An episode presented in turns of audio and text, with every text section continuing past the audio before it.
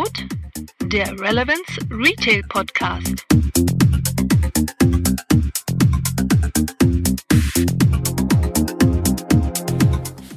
Ja, heute als Thema der Kamera- und Fotomarkt.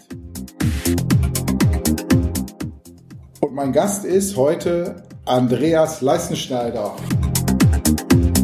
Hallo Herr Leistenschneider, grüß Sie. Danke Reme. Schönen guten Tag. Ich bin der Andreas Leistenschneider, 52 Jahre alt, ähm, seit 30 Jahren in der Fotobranche tätig.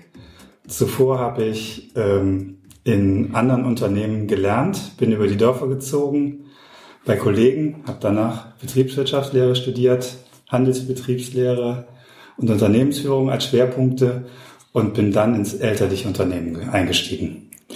Wie lange sind Sie jetzt dabei im elterlichen Unternehmen? Fast 30 Jahre. Aha, okay, alles klar. Fast 30 Jahre, damals klassisches Fachgeschäft mit allen Vor- und Nachteilen, organisiert wie vor 50 Jahren. Mhm. Ein Standort in Düsseldorf auf der Schadowstraße. Ah, okay, das ist praktisch das Mutterhaus immer noch. Ne? Genau, ganz klassisches Fachgeschäft. Und äh, irgendwie sind Sie ja auch gewachsen. Ne? Wie viel ja, wir haben, Jahren haben wir jetzt? mehrere Phasen durchgemacht. Damals äh, lebten Fotohändler in erster Linie von Bildern, Fotoarbeiten, die entwickelt wurden. Die Kunden brachten uns die Filme, kauften hinter 36 Bilder, von denen mindestens 30 totaler Müll waren. Die wurden weggeschmissen, aber der Fotohandel hatte halt immer den ganzen Film bezahlt und das war ein sehr gutes Geschäft. Äh, mit den Erträgen daraus wurden die Kameraverkäufe subventioniert die schon vor 30 Jahren ähm, eine ganz geringe Marge aufwiesen. Aber die Vorderreihen waren ein so gutes Geschäft, dass man da filialisierte. Wir hatten damals drei Geschäfte dann später. Viele Kollegen hatten 20, 30 kleine Geschäfte in kleinen Einkaufsstraßen. Die sind heute alle verschwunden. Es gibt sie nicht mehr. Ähm, heute konzentriert sich Firma Leistenschneider auf das Kamerageschäft, Kameras verkaufen. Und wir haben in andere Städte expandiert. Heute haben wir Filialen in Duisburg, in Krefeld als Rheinländer, zwei in Berlin und ab Ende September auch eine in Frankfurt.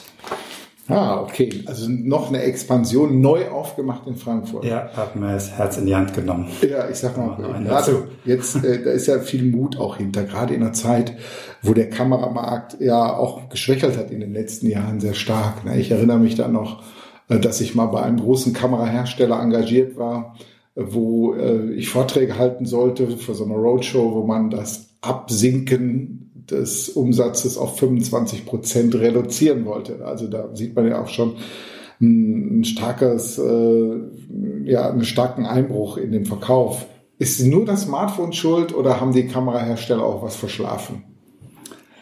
Ja und nein. Das Smartphone hat den ganzen unteren Bereich der Massen, den Massenmarkt mit einfachen Kameras ähm, vernichtet. Gibt's nicht mehr.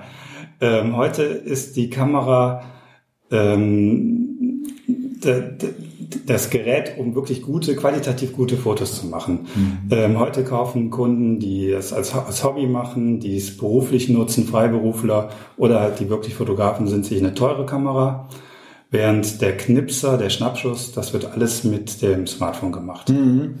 Jetzt ähm, haben ja viele Leute auch gar nicht mehr dieses Wissen, weil die Kameras ja praktisch äh, alle im Smartphone verschwunden sind, was überhaupt Zeitblende, ISO-Wert und solche Sachen alle da sind. Also fehlt da auch einiges an an Grundlagenwissen, um erstmal den Wert auch von so einer teuren Kamera zu schätzen. Äh, Gibt es in der Richtung auch Bemühungen von Ihnen, dieses Wissen so ein bisschen aufzufrischen, so mit Workshops oder solchen Dingen? Ja, in der Tat. Also die Kunden merken schon ganz genau, das Smartphone stößt auch heute noch an seine Grenzen und das wird auch ab, ab, auf absehbare Zeit noch so bleiben. Denn genau, Zeit und Blende, also die Physik kann das Smartphone noch nicht aushebeln. Also mhm. irgendwann, wer wirklich schöne Fotos machen will, der greift zu einer guten Kamera und die Bedienung ist dann auch erklärungsbedürftig und dafür gibt es ein großes Workshop-Angebot von uns, von anderen freien Fotografen und dergleichen. Ist ein großer Markt. Ähm, denn die Beherrschung so einer Kamera, die braucht schon ein bisschen Erfahrung. Glaube ich auch. Ähm, ich habe auch früher viel fotografiert und habe viel Wissen auch über Podcasts und so gekriegt. Ach so, an die Hörer, wer sich dafür interessiert. Ich kann Happy Shooting, ähm, den Podcast empfehlen. Ganz tolles Ding. Aber ähm, zum Thema ähm, des, des Wissens nochmal. Diese Kooperation zwischen Verkauf und Wissen ist ja auch so ein Ding mit Event. Man macht ja meistens irgendwo auch, ja, ich sag mal, Fototouren außerhalb. Ähm, sehen Sie da praktisch eine große Kombination? Weil ich hatte vor ein paar Folgen hatte ich einen Motorradhändler da. Und äh, der hat gesagt, äh, am besten verkaufe ich Motorräder in Verbindung mit Motorradreisen, die ich organisiere. Ja, Reisen würde ich auch gerne anbieten. Ähm, ist mir ehrlich gesagt noch eine Nummer zu groß. Ja, genau. Also soweit sind wir noch nicht. Ähm, Fotoworkshops sind sehr beliebt, gerade im Einsteigerbereich. Und das ist auch vollkommen unabhängig, wo die Kamera gekauft wurde. Ähm, der Beratungsbedarf ist da. Ähm, wir sehen das eigentlich losgelöst. Also es ist nicht so, dass ähm, das zur Bedingung ist, dass man uns die Kamera gekauft hat oder dass da irgendwas aufgeschwatzt wird, was man noch dazu braucht. Das eine hat mit dem anderen fast nichts zu tun. Der mhm. Workshop ist dazu da, Fotokenntnisse zu vertiefen und dann kann der Kunde schauen, was er damit macht. Jetzt ähm, waren ja, ich sag mal, als man mit den, mit den Handys von Selfies machen konnte und die sofort auch bei Facebook dann reinposten konnte, da haben die großen Kamerahersteller noch gar nicht an Wi-Fi und solche Dinge alle gedacht, diese Social Media Integration. Ist das jetzt eigentlich durch das Thema? Haben die Kameras heute alle solche, gerade auch die Spiegelreflexen? Erwartet man ja eigentlich so eine Funktion. Ist das schon soweit? Ja, wirklich durch ist das Thema noch nicht. Die klassischen Kamerahersteller versuchen immer noch ihr System für sich zu halten, die Kunden an sich zu binden und den Ausbruch aus dem System zu verhindern. Das sehe ich nach wie vor. Ja, das sieht man an den Spiegelreflexkameras, die äh, ja, mancher Lieferant reitet halt ein totes Pferd. Mhm. Aber der Markt ist da immer noch da. Gut. Jetzt habe ich beobacht, folgendes Phänomen beobachtet. Und zwar, ähm, ich habe dann zu seiner Zeit, als, als ich diese, diese, diese Roadshow da gemacht habe, habe ich natürlich auf einmal den Markt mir auch so ein bisschen angeschaut und habe festgestellt, die Sichtbarkeit am POS, die war für bei den großen Kameraherstellern eine Katastrophe. Ich war damals in einem Saturn an der Tauentzienstraße in Berlin, habe da so einen Storecheck gemacht und habe festgestellt, 42 äh, Regalmeter Kameras, so abgeschritten einfach um Pi mal Daumen und 167 Regalmeter Kaffeemaschinen. So, jetzt sagte mir dann der, der Category Manager da, als ich den angesprochen hatte, der sagte mir, ja, ist ja ganz klar, ich mache mit den, mit den Kaffeemaschinen wesentlich mehr Umsatz pro Quadratmeter als mit den Kameras. Ne? Also hat man auf einmal, obwohl man ähm, eins der weltbesten Produkte baut, wird die Großen ja wirklich machen, hat man auf einmal Kaffeemaschinen als Wettbewerber, die man eigentlich so gar nicht auf dem Schirm hatte, weil man die Visibilität am POS kriegt. Jetzt sind sie natürlich einer, der keine Kaffeemaschinen verkauft, sondern Kameras pur. Ne? Ähm, hat sich da etwas gewandelt, wie der POS die Kameras auf einmal anders zeigt? Also sie haben ja auch die Premium-Produkte da, sprich Leica, die mhm. natürlich sich ganz anders präsentieren als jetzt irgendwo so ein Massenprodukt, eine GoPro oder so. Ne? Also aus der Fläche, aus den großen Fachmärkten verschwindet das Thema Foto Stück für Stück. Die sind, also ich war gerade in zwei großen Städten in Fachmärkten, ich möchte meinen Namen nicht nennen, mhm. wo die Fotoabteilung fast weg ist. Mhm. Äh, das, die Kamera wird ein Nischenprodukt und das ist den Herstellern auch bekannt und sie versuchen jetzt verstärkt wieder in den, in den Fachgeschäften, in Spezialgeschäften präsent zu sein und das, was Sie ansprachen, natürlich auch mit Shop-in-Shop-Systemen. Ähm, ich sehe da selber nur Grenzen, denn ähm, ich organisiere einen Markt. Ich möchte nicht einzelne Marken hervorheben. Ich möchte den Kunden lieber die Wahl lassen über, über uns. Also die Marke ist eigentlich mittlerweile wieder der Fotohändler, mhm. der Spezialist. Ja. Das läuft alles unter meinem Dach. Ja. Ähm, kann ich jedenfalls nur den Tipp geben, nicht zu sehr auf äh, Hersteller, Möbel, Displays zu setzen, das verwässert den eigenen Auftritt doch recht stark. Ja, ja. Sie, ich, mir fällt das Ganze immer auf im Kosmetikbereich. Wenn ich da in eine der großen Kosmetikketten reingehe, ja. da ist dann, wenn man reinkommt, rechts auf einmal Urban Decay hier mit, ähm, mit einem Ladenbau von 8000 Euro der Quadratmeter. Da fällt man ja um, was die da hingebaut haben, aber die Marke selber des Ladens verschwindet vollkommen. Das kenne ich auch aus dem Lebensmitteleinzelhandel. 70 ähm, Prozent der Kaufentscheidungen, sagt man ja, die werden am POS getroffen. Mhm. Und da versuchen die Hersteller natürlich auch so ins Auge des Shoppers zu kommen. Ähm, und damit natürlich dann auf einmal auch die Handelsmarke zu verwässern. Ähm, hier Saturn und Mediamarkt, die machen das ganz clever. Also die haben grundsätzlich ihre eigenen Schütten, Warenschütten da, ihre eigenen Displays, die nicht gebrandet sind vom, vom Lieferanten, sondern eigentlich immer mit ihrem Mediamarkt und Saturn. Ähm, Beispiel dieser beiden wie unterscheiden Sie sich wirklich als Spezialfachmarkt für dieses Thema von denen? Wo sehen Sie da Ihren, Ihr Alleinstellungsmerkmal? Einmal in der, in der Wertigkeit, in der persönlichen Ansprache. Also da halte ich immer noch sehr viel von, vielleicht mhm. oldschool, aber äh, ich bin immer noch der Meinung, wenn ich in so ein Geschäft gehe, dann brauche ich einen, einen Verhandlungspartner, einen fachkundigen Verhandlungspartner, der selber entscheiden darf und die Kompetenzen hat, als würde ich mit dem Chef reden. Mhm. Äh, das scheint mir immer noch eine sehr wichtige Sache zu sein. Ist mir viel lieber als einer, der nur die Regale pflegt und äh, sagen kann, wo die Ware steht und wo die Kasse ist. Ich brauche einen Ansprechpartner. Ja. Und das ist eigentlich die, aus meiner Sicht heute die Leistung äh, des, des, des, Spezial, des Spezialgeschäfts, ne, des wirklichen Fachhandels. Ja, auch so dieses Thema, wie man Kunden aktiviert. Ne? Wie, wie spricht man eigentlich die Motive, die Kaufmotive von Menschen an und so weiter. Ne? Ja. So, und das kann, glaube ich, ein Flächenmarkt schwer leisten. Mhm. Schwer. Es gibt gute, aber die meisten äh, geben ja genau das gerade ab. Ähm, äh, da sind wir gerade bei so einem Thema, was mir gerade einfällt. Ich springe jetzt mal so ein bisschen einfach hier mit meiner Agenda. Äh, Thema Showrooming. Also der stationäre Handel beklagt ja immer, dass die Leute sich beraten lassen im Laden ne, und dann äh, im Internet kaufen. Ist das so ein Phänomen? Also Google hat ja schon das Gegenteil bewiesen. Die haben ja gesagt, Annie ist Research online und Purchase offline. Ne, also dass man eigentlich sich im Info in Internet informiert und dann vielleicht nochmal im Laden durch diese Haptik, die man, gerade so eine Kamera, die muss in der Hand liegen, ansonsten braucht man die gar nicht erst kaufen ähm, dann da nochmal, äh, ich sag mal, den letzten Kick tun. Haben Sie einen Showrooming-Effekt, den Sie beobachten oder halten Sie den auch für eher ein bisschen übertrieben? Ach, ich bin da sogar froh drum.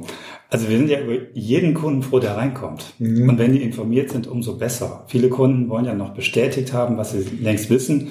Manchmal bringt man sie auf einen anderen Weg. Also wir entscheiden schon auch viel im Geschäft am Point of Sale, was der Kunde schlussendlich kauft. Ah, okay. Das mhm. ist immer noch so, ganz bestimmt. Ähm, nur da, dann können wir ja unsere Stärken ausspielen. Mhm. Ja. Ähm, es war ganz am Anfang mal so, als die Preisdifferenz zwischen Internet und stationärem Handel noch eine größere war, dass die Kunden tatsächlich sich beraten haben lassen und dann im Internet gekauft haben. Im Fotohandel ist das nicht so. Also die, die Preisdifferenzen sind so gering, das macht gar keinen Sinn mehr im Internet zu kaufen. Mhm. Also ja. jeder, der auf Idealo oder auf Preissuchmaschinen die Preise vergleicht, sieht, da stehen die Fachhändler neben den Discountern und neben ja, Amazon. Das ist ein Niveau, ja. Wegen aber das verlangt ja von Ihnen auch eine wahnsinnige Leistungsfähigkeit, diese Preise da mitzuhalten, oder? Ja. ja. Leider Gottes, das Kartellrecht, das ist leider ein furchtbares Thema in Deutschland, verbietet ja jegliche äh, Funktionsrabatt. Ja, mhm. den die selektive Vertriebssysteme sind ja unglaublich schwer aufzubauen für die Markenartikler, wenn sie einen hohen Marktanteil haben, so dass wir tatsächlich da im vollen Wettbewerb stehen. Mhm. In der mhm. Tat. Also darum ist es auch ganz wichtig, dass man entsprechend viele Kameras verkauft, ja, viel Umsatz macht, ja. um auf die Konditionssysteme zu kommen. Ja, ja, richtig, richtig, da haben Sie recht. Ähm, jetzt haben da manche Kamerahersteller, die kommen ja mit so Aktionen, dass sie so für jede Kamera, die man dann kauft, irgendwie so 50 oder 100 Euro Cashback bekommen. Mhm. Was bezwecken die eigentlich damit? Ohne es genau zu wissen, es könnten ja die Adressen sein, ja. ja, genau, richtig. Ja. Ganz furchtbar. Also wir, wir treten ja mittlerweile in, nicht nur in Wettbewerb zu anderen Vertriebskanälen, sprich äh, Fläche, Internet. Es sind ja auch die Hersteller, die jetzt tatsächlich Endverbrauchergeschäfte machen. Und mhm. ähm, es gibt da ganz üble Beispiele im Moment, dass äh, mit Adressen, die über Cashback gesammelt wurden, dann äh, Kunden akquiriert werden, ja. Ah, okay. Ich dachte immer, ganz das wäre so ein bisschen den Graumarkt trockenlegen oder so, weil das ja, ja nur für nee. deutsche Kameras war. Nee, nee, ganz gefährliche Entwicklung. Ah, okay.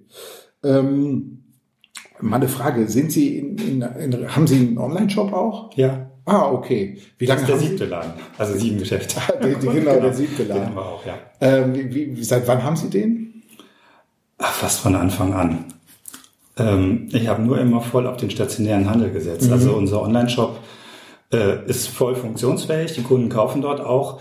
Am liebsten ist mir aber, die Kunden sehen dort, dass wir die Ware haben. Es wird Verfügbarkeit für jedes Geschäft angezeigt mhm. und dass der Preis auch vollkommen konkurrenzfähig ist. Also mhm. viele Kunden kommen dann tatsächlich ins Geschäft und kaufen dort, weil es ihnen lieber ist. Ja, ist äh, ist aber ein großer Aufwand, ein Online-Shop. Ne? Also ich habe selber eine Online-Shop-Projekte gemacht hier zu meinen Metro-Zeiten noch. Und alles, allein diese Content-Erstellung und Content-Pflege vor allen Dingen, ne, die neueren Modelle da immer mit Bild und mit Texten reinbringen und alles auch nach Abmahnung sicher, ist immer ein großer Aufwand. Haben Sie da ein eigenes Team, die sich nur darum kümmern oder ist das praktisch so ein Add-on, was Sie oben drauf machen? Ja, wir haben, wir haben eigene Mitarbeiter. Also Sie sprechen einen genauen Punkt an. Macht es überhaupt noch Sinn, diesen Aufwand zu betreiben, um online mit Amazon mitzuhalten? Oder mit den ganz großen Playern? Also ich mhm. habe da große Zweifel, ob es überhaupt noch Sinn macht, eine Kamera in 3D oder 360 Grad Ansicht ins Netz zu stellen, äh, das kriege ich auch anderswo. Dafür brauche ich nicht die Fotoleistenschneider Homepage. Und, mhm. und die Kosten, wenn wir darüber sprechen, eines wirklichen Shop-Systems vom ERP-Programm, vom Warenwirtschaftssystem bis schlussendlich ein geschlossenes System zum Online-Shop, die sind enorm. Also das haben wir über 10, 15 Jahre jetzt entwickelt und das sind bestimmt, das sind Millionen, die das gekostet hat. Aber keine Illusion, ja. äh, dann neu einzusteigen, ist eine ganz große Nummer. Ja, also ich rate ja immer hier gerade so kleineren Händlern, ich rate immer an, pass auf vor der Multi-Channel-Falle. Ne? Also ja. wenn man, wenn man zu viel Aufwand da reinsteckt und sein stationäres Geschäft entsprechend vernachlässigt, hat man ein riesen Risiko auf einmal auch. Mhm, und gerade, wo jetzt die, die stationären Händler gerade vor einer großen Transformation stehen, ich sag mal, stationär einkaufen wird ja immer mehr, wie wir auch in dem Workshop in der letzten Woche, wo wir uns kennengelernt haben, ja auch gehört haben, wird immer mehr zum, zum Freizeitangebot shoppen gehen. Und ähm, da muss man natürlich eine Transformation hinkriegen, als Händler dieses Freizeitangebot zu, shoppen, äh, zu, schaffen. Wie sieht ähm, der POS der Zukunft gerade so in Ihrer Branche aus? Also Ladenbau, wie äh, bringt man, ja, ich sag mal, die Kamera näher an die Menschen ran, statt irgendwo in Vitrinen oder so? Wie äh, sind da die Veränderungen? Sie machen ja jetzt gerade in, in Frankfurt den neu. Hat, ist der, unterscheidet er sich vom Ladenbau her von den anderen oder wie sieht's da aus? Also wir haben voriges Jahr in Düsseldorf umgebaut, ein neues Shop-Konzept entwickelt mit einem Düsseldorfer Ladenentwickler, Ladenbauer. Da haben wir viel Zeit äh, rein investiert und dieser Laden in Düsseldorf, der funktioniert sehr gut, stellt die Mitarbeiter und die Ware in den Vordergrund, inszeniert aber eigentlich nicht das Hobby fotografieren. Das ist also eigentlich entgegen dem, was vielleicht ein Außenstehender empfehlen würde. Aber wir stellen immer noch fest, dass die Kunden Ware in die Hand nehmen wollen. Äh, die Ware ist vorführbereit, nicht auf Präsentern, sondern in Regalen. Man gibt sie in die Hand und man spricht darüber. Und sie steht im Schaufenster. Ganz klassisch, äh, wie viele Kunden es gewohnt sind und wie es auch tatsächlich anscheinend immer noch gesucht wird. Mhm. Diesen Laden kopieren wir jetzt praktisch nach Frankfurt. Ah, okay. Und es wird keine Überraschung geben. Es hat sich natürlich viel angepasst. Angepasst mit Displays, äh, mit moderner Beleuchtung, mit modernen Materialien, nichts Buntes mehr. Also da hat sich viel geändert, wir sind da zeitgemäß. Aber wir haben das Rad nicht neu erfunden, ganz mhm. bestimmt nicht. Ja, gut. Jetzt sehe ich ja bei Ihnen auch gerade in Düsseldorf, so wenn man reinkommt, so links die, diese wunderschöne Ecke mit den Premium-Kameras hier. Von ja, die Wertigkeit. Von die Wertigkeit. Alleine dieses, dieses schwarze, ähm, generell zeigt ja natürlich auch so ein Premium. Wie groß, also ist das ein nennenswerter Markt, den Sie da machen, oder ist das eher so ein Ding, wo man sagt, das müssen wir haben? Gehört einfach mit dazu, so wie manche Mediamärkte ja auch Löwe-Fernseher im Regal stehen haben, die die aber nie geliefert bekommen haben. Ne? ja, nee, das ist tatsächlich wichtig. Ich sage immer, also der Markt hat sich so geändert, dramatisch in den letzten Jahren, dass wir früher, ich sag mal, zehn Kameras für 500 Euro verkauft haben, heute sind zwei für 5000. Mhm. So, und das ist tatsächlich, so hat sich unsere Branche verändert zum Hochwertigen. Mhm. Und da brauche ich auch kompetente Mitarbeiter und einen Ladenbau, der das, das widerspiegelt. Absolut. Ja, ähm, ähm, ich gucke noch mal auf meinen Zettel. Ja, genau. Wir hatten gerade noch mal über diese ganzen Thema Action Camps gesprochen. Ich war ja damals zu meiner Recherche war ich ja total begeistert, wie ich gesehen habe, wie zum Beispiel so eine GoPro sich da präsentiert. Die Kamera eigentlich ist ja jetzt nicht irgendwie ein Premium-Produkt. Äh, teilweise sogar Plastiklinsen, glaube ich, oder so. Ja, genau, das Gehäuse ist aus Plastik und da geht dann das, das Bild durch. Äh, aber die, die zeigen natürlich, dass man mit der, dass die Kamera eigentlich nur ein Katalysator ist, um seine eigenen Lifestyle in einem Social Media zu machen. Also einen ganz anderen Zweck. Die Kamera ist nur ein Mittel zum Zweck, um sich da zu inszenieren. Wie hat sich dieser Markt denn überhaupt entwickelt und wo steht der gerade? Ja, das ist ein super Beispiel, um mal also den Lebenszyklus eines Produktes darzustellen. Als GoPro anfing, ist, ähm, sind die ganz stark über den Fachhandel in Deutschland gegangen. Das war eigentlich eine Domäne des Fachhandels, diese damals neuen Produkte einzuführen, zu erklären. Und äh, damals waren wir wirklich sehr stark. Dann war es ein Erfolg. Es ging in die Märkte, ins Internet. Ähm, GoPro, ich glaube, der Aktienkurs vervielfachte sich. Hier wurde weltweit ein Riesenerfolg. Und jetzt eigentlich der, ja, der fast der Absturz. Ah, okay. Man kann es bei, bei GoPro, glaube ich, am Aktienkurs sehen. Äh, auch hier hat das Smartphone natürlich viele Funktionen übernommen. Ja. Mhm. Also die Qualität der Kamera im Smartphone ist so gut, dass auch die GoPro darunter leidet. Ja, ja, klar. Ich sag mal, der, der, wahrscheinlich ist der Sensor der gleich kleine. Ne? Die sind ja. Ja, die machen schon eine tolle Videoqualität. Mhm. Ähm, es wird spannend, wie es ja. mit GoPro weitergeht. Das ganze Thema Actioncam ist aus meiner Sicht ein klassisches, äh, klassische Funktion, die vom Smartphone übernommen werden kann mhm. auf Dauer. Ja. Aber noch ist es ein Thema. Gerade jetzt, wo die Smartphones jetzt die aktuellen neuen Modelle ja auch alle wassertauglich sind und ja. solche Dinge. Ja, interessant, wie auf einmal so ein Smartphone ja praktisch die Welt verändert hat. Ne? Ja. Wenn wir jetzt mal nach vorne gucken, so Fotomarkt in fünf Jahren, weiter in die Zukunft zu gucken, wäre eh, äh, ach, selbst fünf Jahre sind schon Glaskugelguckerei. Ja. Aber ähm, so ähm, Ihre Perspektive in die Richtung, der ganze Markt, Kameras, Fotografie, wie verändert der sich noch? Der Gesamtmarkt wird wahrscheinlich weiterhin schrumpfen. Nur der, der, die Vertriebswege werden sich konsolidieren. Ich setze schon darauf, also in dem ganzen Rückgang, der, je nachdem, was für Zahlen man nimmt, ja schon gigantisch war. Ich glaube, wir werden nur halb so viel Kameras verkauft wie vor fünf mhm. Jahren. Ob es stimmt, die Zahl weiß ich nicht, keine Ahnung. Der ist, dieser, dieser Rückgang ist am Fachhandel komplett vorbeigegangen. Mhm. Also der, der, der Fachhandel hat heute in unserer Branche einen Marktanteil von über 40 Prozent kommt von 20, 25 Prozent zu den Hochzeiten, als Massenkameras verkauft wurden. Von daher werden sich einige Mitbewerber aus dem Markt zurückziehen. In, nehmen wir Düsseldorf, es gab an jeder Ecke Fotogeschäfte. Früher gibt es noch nicht mal eine Handvoll mehr. Ja. So dass sich viel konsolidi konsolidisieren wird, konsolidisieren wird. ähm, die Mengen werden weniger, aber vielleicht werden auch die Vertriebswege klarer und schlussendlich auch ein bisschen ertragreicher als in der mhm. Vergangenheit. Ja, ist klar. So ein konsolidierter Markt, der macht natürlich viel her. Sie sagten gerade äh, eingangs, dass früher, ja, ich sag mal, eigentlich die Marge gemacht wurde über die Fotoarbeiten. Mhm. Ne, das ist ja ähnlich wie bei den Tankstellen. Mit Sprit verdient man kein Geld mehr, sondern mit dem, was die Leute da noch kaufen. Ja. Kann man den Tankstellen irgendwie einen Tipp geben, was die jetzt machen sollen, wenn auf einmal die Leute nicht mehr ins Häuschen kommen, weil sie eben halt direkt aus dem Auto bezahlen. Tja, also was ich bei den Tankstellen nur gar nicht verstehe, ist, wie man so eine Preisdifferenzierung über den Tag macht. Ich war gestern tanken an der Tankstelle, die war vollkommen leer der hat den ganzen Tag nichts zu tun, bis zu dem Moment, wo er das Preisschild ändert. Ja, genau. Dann stehen die Kunden Schlange, aber der will ja auch, der will ja auch Smarties oder Eis verkaufen und genau. Kaffee. Ja. Das ich äh, habe da meine Zweifel, ob das nicht, und da sind wir beim heiklen Thema, Rabatte und solche Preisschwankungen nicht den Kunden schlussendlich total verunsichern. Na, absolut. Also man weiß ja heutzutage genau, wann man tanken fahren darf. Nämlich ja. bloß nicht morgens. Ne? Und ich sehe das Gleiche bei Preisaktion des Einzelhandels, da können wir uns nur selber in die Nase packen. Wenn ich einen Happy Monday mache und einen Black Friday, dann irgendwann verkaufe ich am Donnerstag nichts mehr. Also wir haben, äh, da kann ich ein bisschen aus der Vergangenheit plaudern, hier zu meinen Metro-Zeiten.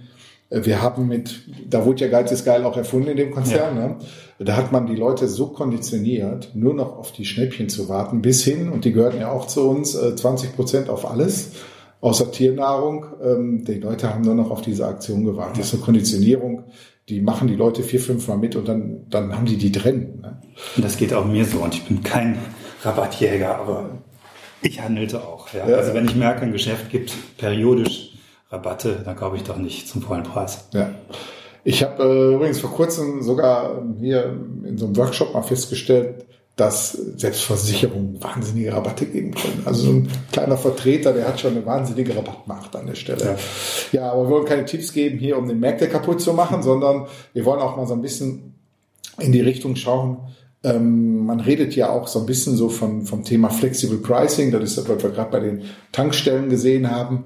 Ähm, Reiseveranstalter machen das. In den Sommerferien sind also die Sachen teurer. Gibt es bei Ihnen so eine Bewegung, wo Sie sagen, Mensch, äh, der Fotomarkt, der hat da so einen Peak nach oben. Da brauchen wir uns über Rabatte gar nicht unterhalten und an anderen Tagen müssen wir oder anderen Jahreszeiten müssen wir da anders angehen? Ja, der Fotohandel, der ist eigentlich ein gebeuteltes Kind seit jeher. Mhm. Kameras haben hohen Wert und kleinen Karton und werden seit, seit ich in der Branche bin, werden die versendet und dementsprechend waren die Margen immer klein. Mhm. Also ich, wenn ich mit einem Textiliten rede und dem meine Margen sage, dann glaubt er das nicht, ganz einfach. So kann man normal keinen Handel treiben. Es ist aber tatsächlich so knapp die Marge in unserer Branche, dass wir gar nicht über Rabatte groß reden können. Mhm. Äh, 10% Rabatt sind bei uns ruinös. Ja, ja, das, das, geht eigentlich gar nicht. Mhm. Also Sie kommen aus der Metro, Sie, Sie können das bestimmt nachvollziehen. Ja. Äh, das geht gar nicht. Ja. Da sind die Kunden natürlich heute aus anderen Branchen verwöhnt. Ja. Mhm. Aber im Fotohandel ist das eigentlich nicht möglich. Also ich habe jetzt auch, wir machen jetzt gerade in der Future City Langenfeld so ein ähm, Projekt, wo wir Loyalty in mhm. der Stadt einführen, so als ganze Stadt und auch Lebensmittel und äh, Consumer Electronics und da zähle ich Kameras jetzt auch zu, die äh, haben auf Margen, aufgrund der Margen, die die haben, einfach ganz andere Bedingungen als der Rest eigentlich. Ne? Und ähm, ja, die, äh, dieses Thema ähm, blickt doch mal in die Zukunft.